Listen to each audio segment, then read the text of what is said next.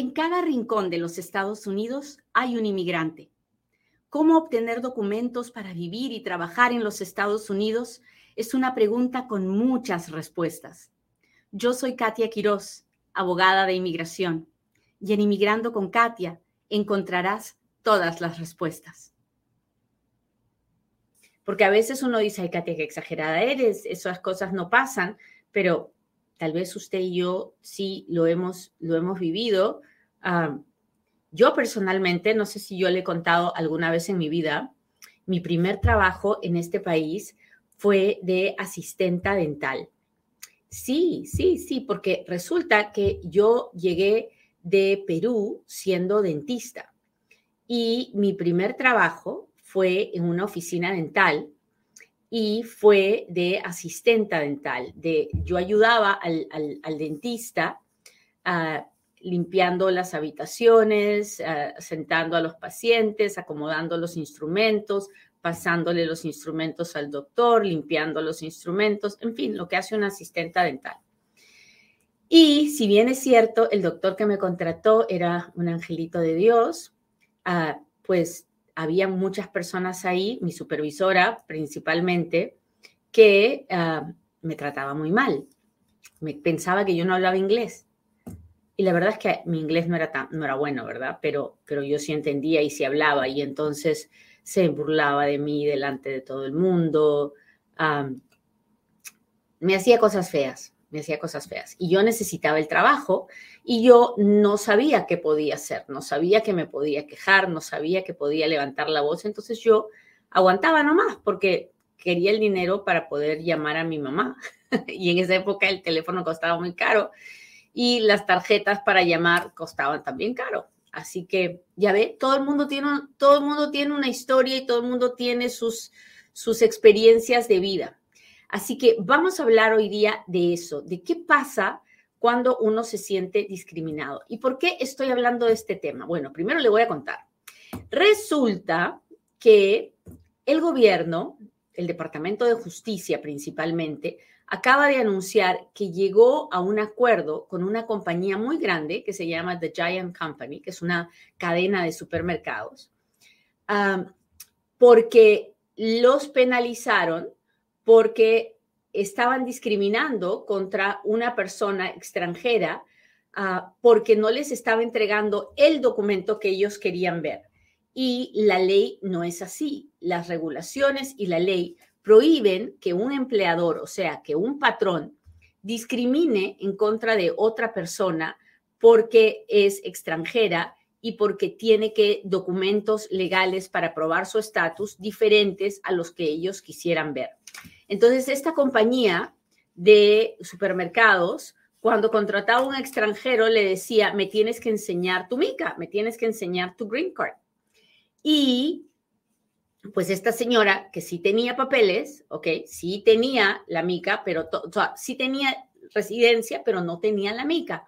¿Por qué? Eso puede pasar por muchas razones. ¿ah?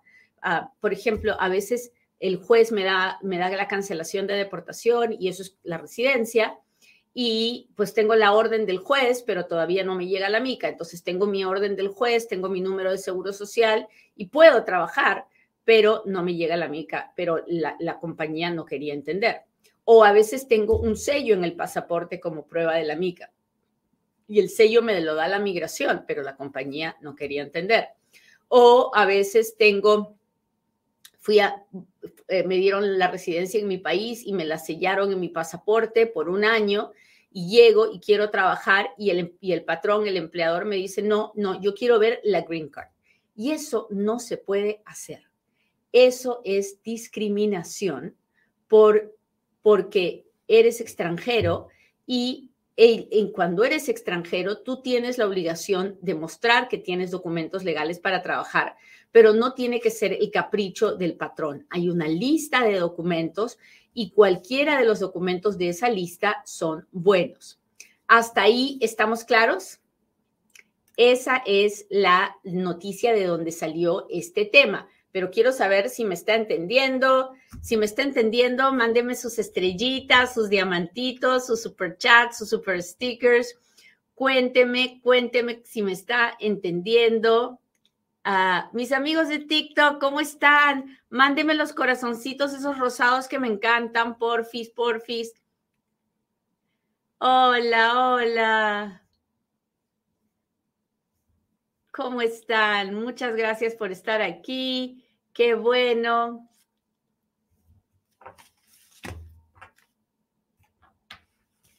Hola Omar, gracias por estar aquí. Qué bueno, mi gente de, de YouTube. No se olviden de poner los deditos para arriba, de compartir el programa de hoy día con cualquier persona que usted conozca, porque mientras más lo comparta, el YouTube nos, nos uh, permite que más personas lo vean.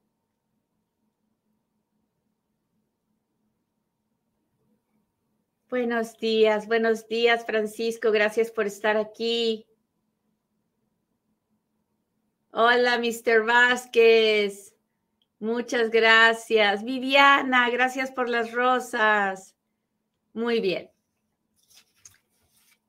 Entonces, después de leer esta noticia de esta compañía de supermercados tan grande, Giant, Antonio, gracias por las rosas, uh, me di cuenta de que era un tema del que no hablábamos mucho, ¿verdad? Porque casi nunca hablamos de este tema de la discriminación pero que existe, que hay muchas formas de discriminación y que muchas veces los inmigrantes no sabemos qué hacer o a dónde ir.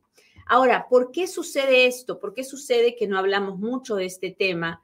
¿Por qué sucede que, uh, que no se trata tanto? Y les voy a explicar por qué. Porque el tema es muy subjetivo, ¿ok? En este caso, esta mujer sabía que tenía papeles, y, esta empresa no la dejaba en, empezar a trabajar. Le decía, no, tenemos que esperar hasta que llegue tu green card. Y ella decía, pero si yo ya te probé que tengo papeles. Y le decían, no. Claro, eso no se lo hubieran hecho a un ciudadano americano, ¿verdad? se lo hacían a esta mujer que era inmigrante porque la veían como algo menos, con menos derechos. Al, ciudadano no le puedo hacer esto, pero a ti sí te lo puedo hacer. Entonces, esa es una forma de discriminación que no se permite, que no se puede hacer.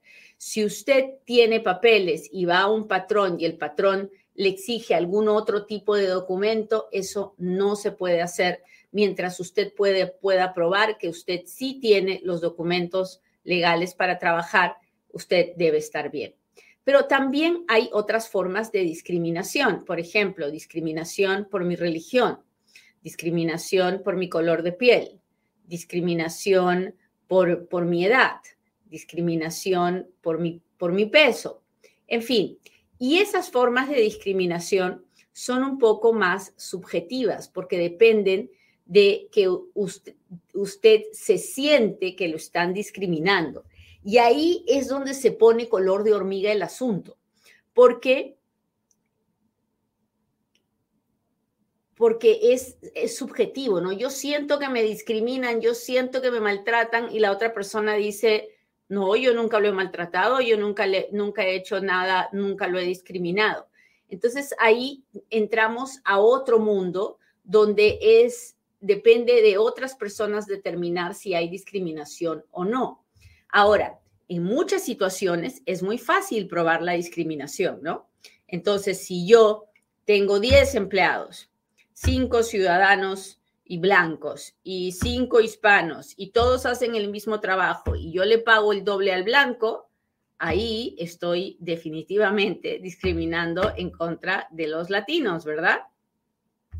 O si, si yo insulto, maltrato a, a, los hispanos y a los, a los blancos no, también estoy mostrando una forma de trato completamente discriminatoria en contra del latino. Entonces, existen situaciones así en las que me, me siento discriminada y estoy siendo discriminado al ojo de cualquier otra persona. Pero, como comprenderán, es, no es tan fácil determinar que hay discriminación. ¿Hasta ahí estamos claros? Cuénteme, cuénteme, cuénteme si me está entendiendo. Bueno, el gobierno tiene una oficina que, que es especial para los derechos civiles de los inmigrantes, aunque usted no lo crea. La oficina se llama IER, que significa Employee Rights Section, que son los derechos que tienen los empleados. Y esta oficina es la que se encarga de proteger a los inmigrantes que están siendo discriminados en el trabajo debido a su, cuando a la discriminación es por su nacionalidad o su origen ah, y cuando hay prácticas de contratación que son eh, que no son apropiadas, como las de este supermercado que se llamaba Giant, ¿no? Así que si usted quiere ah, saber más, lo único que tiene que hacer es llamar a este número de teléfono que le voy a dar ahora. Se llama 1-800-255-8155. Si usted cree que están, que están discriminando en contra de usted, por su, ah, porque usted es extranjero, si le están pidiendo documentación que no es necesaria o si usted está aplicando un trabajo y, usted cree que le están negando nomás porque usted es extranjero, entonces este es el teléfono al que debe de llamar. Se llama 1-800-255-8155 y también hay un website que si usted escriba IER website va a llegar directamente a este lugar.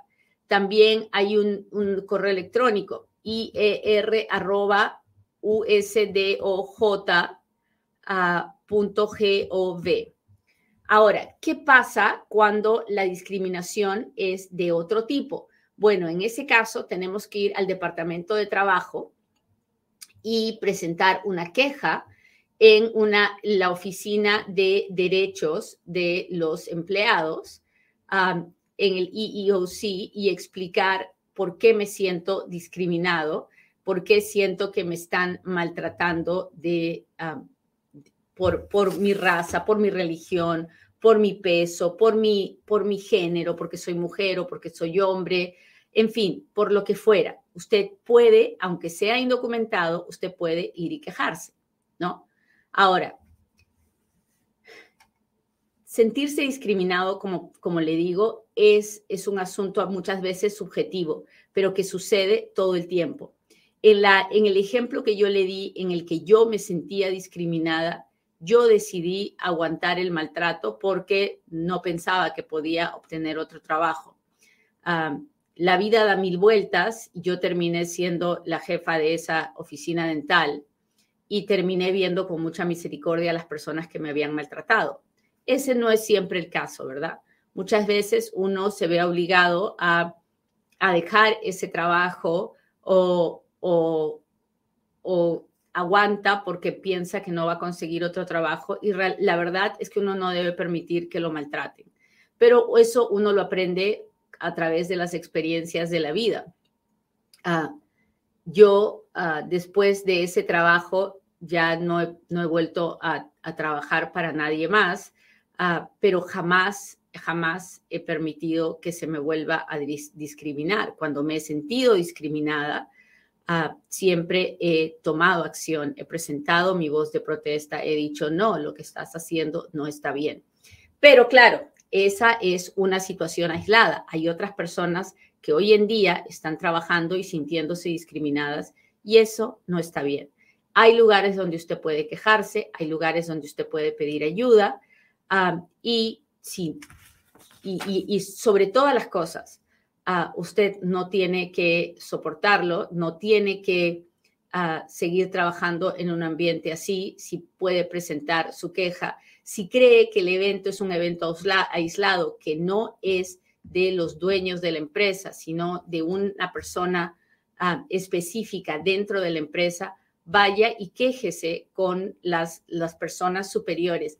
Muchas gracias por esas estrellas, qué lindas, muchas gracias.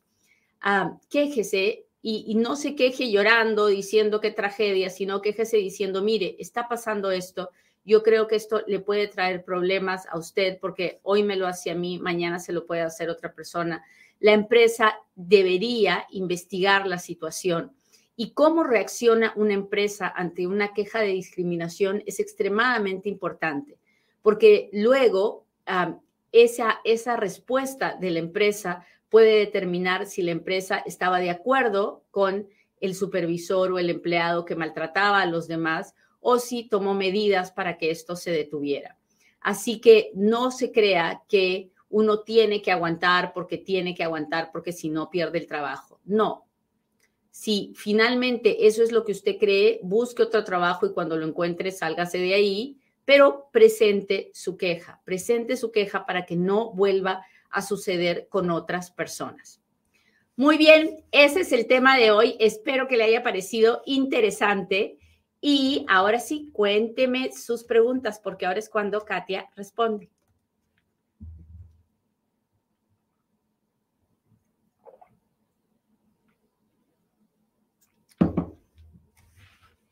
Déjeme ver cómo estamos, cómo estamos.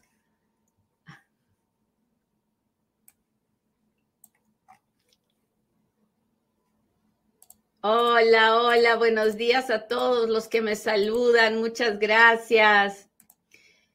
¿Qué posibilidades tengo de ajustar al año un día con un parol de 60 días y además de eso con una 220B? No lo sé. Tendría que mirar muchos otros documentos antes de poder decirle, no sé si está en proceso de deportación o no, así que no tengo una respuesta.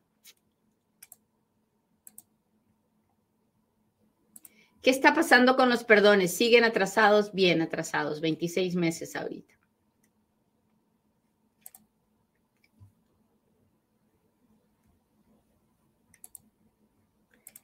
Una pregunta.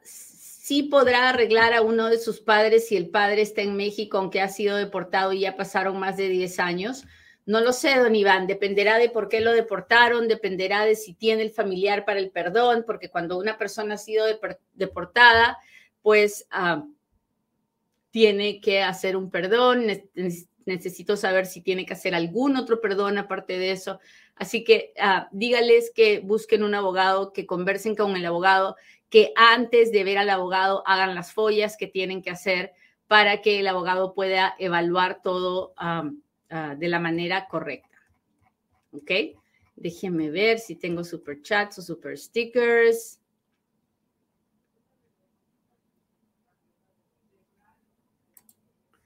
Buenos días, apliqué para Parole in Place hace seis meses. Mi hijo está en el Army. ¿Cómo puedo consultar en qué estado está este trámite? Ah, pues su abogado tiene que tiene la prueba de que el gobierno lo, lo recibió así que debería poder mandar una, un, email a la oficina local donde está su caso de parole in place y averiguar qué está pasando. Ah. buenos días. ¿Cuánto tiempo se tarda en conseguir permiso para salir del país a un DACA y por cuánto tiempo? Ahorita está tomando siete, ocho meses y ah, generalmente el gobierno nos da un tiempo corto, como de un mes, para entrar y salir. Ah, tengo permiso de viaje, ¿puedo salir de Estados Unidos? Pues no lo sé, no conozco su historia, tendría que evaluar toda su situación para poder decirle si eh, puede o no puede. Ah, hola, mi asilo es afirmativo, entré por la frontera, ¿puedo cambiar a defensivo? La respuesta es no. Cuando uno está en proceso de deportación, como usted, la única forma de pedir asilo es el asilo afirmativo. El asilo, eh, perdón, el afirmativo es cuando uno entra legalmente y pide el, asilo con la oficina de inmigración. El defensivo es cuando entré por la frontera indocumentada, me, dejaron pasar porque me pusieron en proceso de deportación y entonces tengo que pedir el asilo con el juez de inmigración ah, porque estoy en proceso de deportación y no se pueden cambiar, uno puede, no puede salir del uno al otro. ¿Qué pasa si me niegan la residencia por VAWA? Pues generalmente no pasa nada, simplemente me negaron el VAWA y ya. Ah, ¿Cuánto dura un ajuste de estatus que, por matrimonio que fue aprobado en enero del 2022? Generalmente ah, todo el proceso dentro de Estados Unidos dura en este momento como dos años, ah, debido a todas las demoras de, eh, la, debido a la pandemia.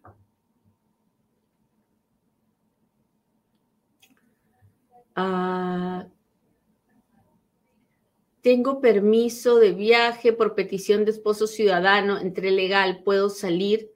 Ah, si tiene el permiso, debería ser, pero yo no le puedo decir si puede salir o no sin conocer toda su historia. Espero que me entienda. Creo que tiene que hablar con un abogado en persona que le haga todas las preguntas que le tiene que hacer.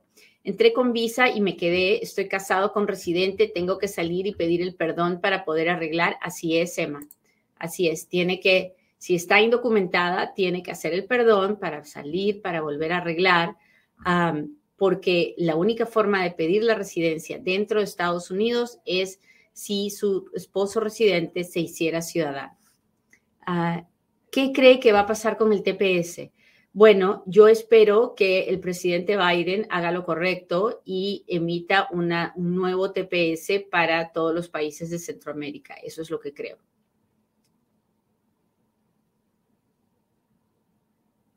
¿Qué sucede cuando el, cuando el gobierno apela la decisión del juez a mi favor por tercera vez? Bueno, lo único que sucede, hay que esperar la decisión del circuito de apelaciones y con el favor de Dios será a favor de usted. Ese es el proceso, el, proceso que todos tenemos que cumplir. No importa si la decisión del juez es a favor o en contra nuestra, tenemos esa, eh, ambas partes tienen la misma oportunidad de apelar. Soy residente, estoy manejando, no tengo licencia de conducir, la policía me puede arrestar. Si usted tiene formas de identificación, lo más probable es que le pongan un ticket por no tener licencia para manejar. solamente es, posible que lo arresten si no tiene una forma de identificación. Por eso eh, siempre les digo a todas las personas que cuando manejen lo hagan con una tarjeta de, privilegio para manejar, una licencia de conducir para indocumentados, pero si no la tienen, que carguen con su pasaporte porque tienen que tener una forma de identificación.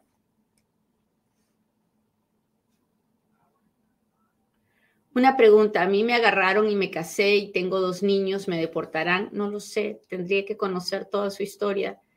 A ver, déjeme ver.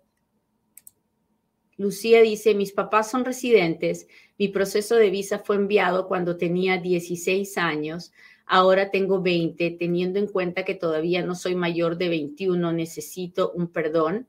Sí, porque el perdón no se hace, ah, el perdón se necesita después de los 18 años, 5 meses y 29 días de vivir en los Estados Unidos. Así que sí, lo más, y no entiendo por qué su caso se ha demorado tanto y no entiendo, Lucía, usted tiene que tener un abogado. Si no lo tiene, ya es hora de buscarlo. No pueden seguir yendo a ciegas. Ah, mis papás son residentes. Mi proceso, ah, ya le contesté. Sí, ya le contesté. Muy bien. Déjeme ver otra pregunta. ¿Cuánto tarda una petición legal de una persona mayor de edad de un padre residente? Dependiendo. Si es de México, como 25 años, 20 o 25 años. Si no es de México, ah, quiero decir que como 15 años. Ah, si no es de México, probablemente 7, 8 años. Es mucho menos, es mucho menos. Ah, ¿Cuánto tiempo dura para tener una respuesta si fue aprobado mi caso de Bagua? Un año aproximadamente. ¿Cómo saber si tengo una orden de deportación? Follas, tiene que hacer follas. Para hacer follas puede llamar al 702-737-7717. así puede hablar con nuestra gente del el Center. recuerde, yo no le ofrezco nunca mis servicios, no me tiene que llamar, pero lo que no quiero es que nadie lo estafe. Y hay muchas, muchas gente mala en las redes sociales que abre páginas con mi cara y que le ofrece entrevistas, citas y qué sé yo. Nada de eso es verdad.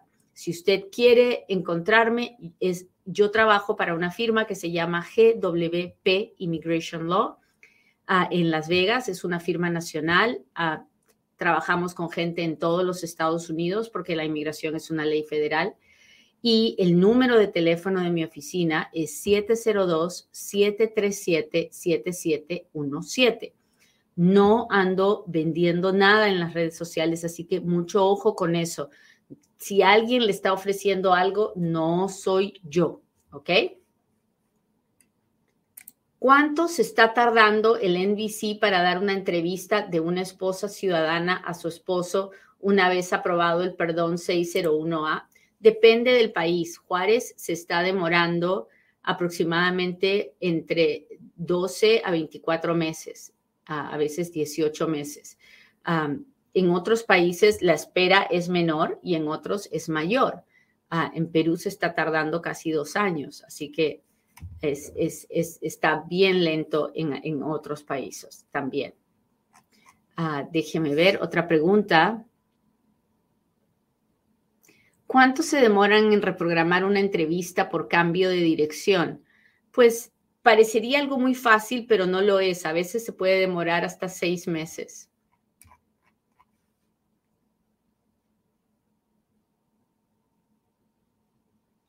Mi hija entró con la I-220A, lo que quiere decir que la encontraron en la frontera o se entregó, la detuvieron, la pusieron en proceso de deportación, la dejaron entrar para que vaya a ver al juez. Ah, ¿Puede hacer una petición usted familiar? Sí, pero hay que evaluar muchas otras cosas. El que usted pueda hacer una petición familiar no significa que ella va a arreglar. Ella en este momento está en proceso de deportación, así que busquen un buen abogado. Ah,